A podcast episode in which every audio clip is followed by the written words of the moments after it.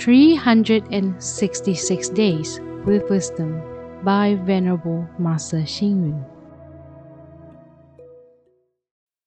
April 25th. A noble person plans not only for herself, but also for all beings. It is vital to achieve enlightenment for self and others.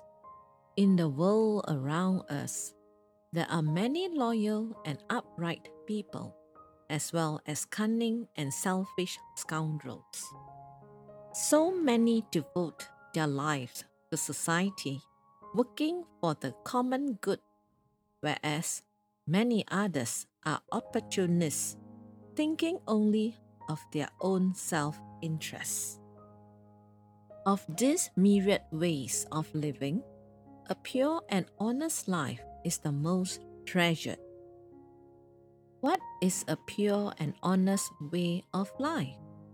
Some examples include Yan Hui's philosophy of life, which says, with only a bowl of food and a scoop of water, others would have found it unendurably depressing.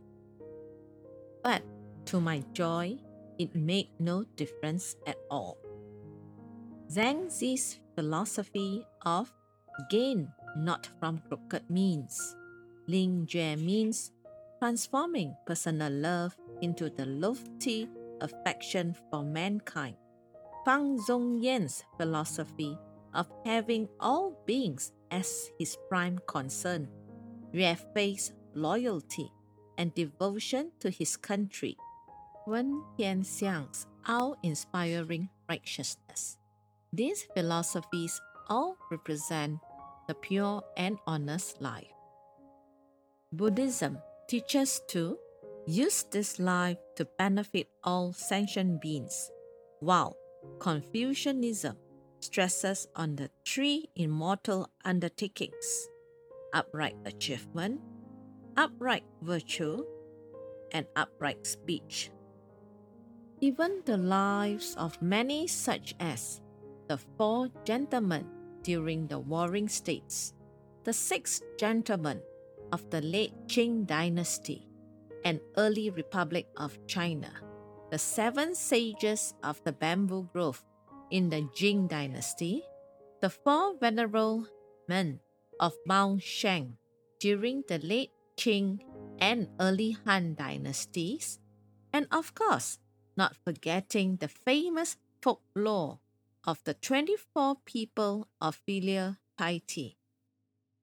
All are examples of people leading a pure and honest life. If our thoughts are always to benefit the world, always for the common good, wishing for peace and happiness for everyone, and not seeking self interest and self enrichment, then this is a pure and honest life.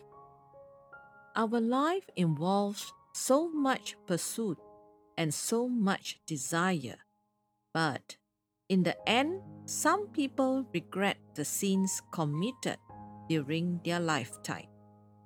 If we are able to eradicate and remove this bad karma and wrongdoing, and in turn, leave behind some pure and honest virtues for mankind, then our existence in this human world will not have been in vain.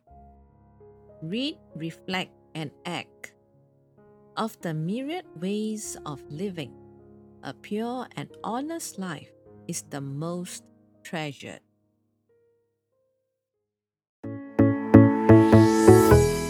Please tune in, same time tomorrow as we meet on air.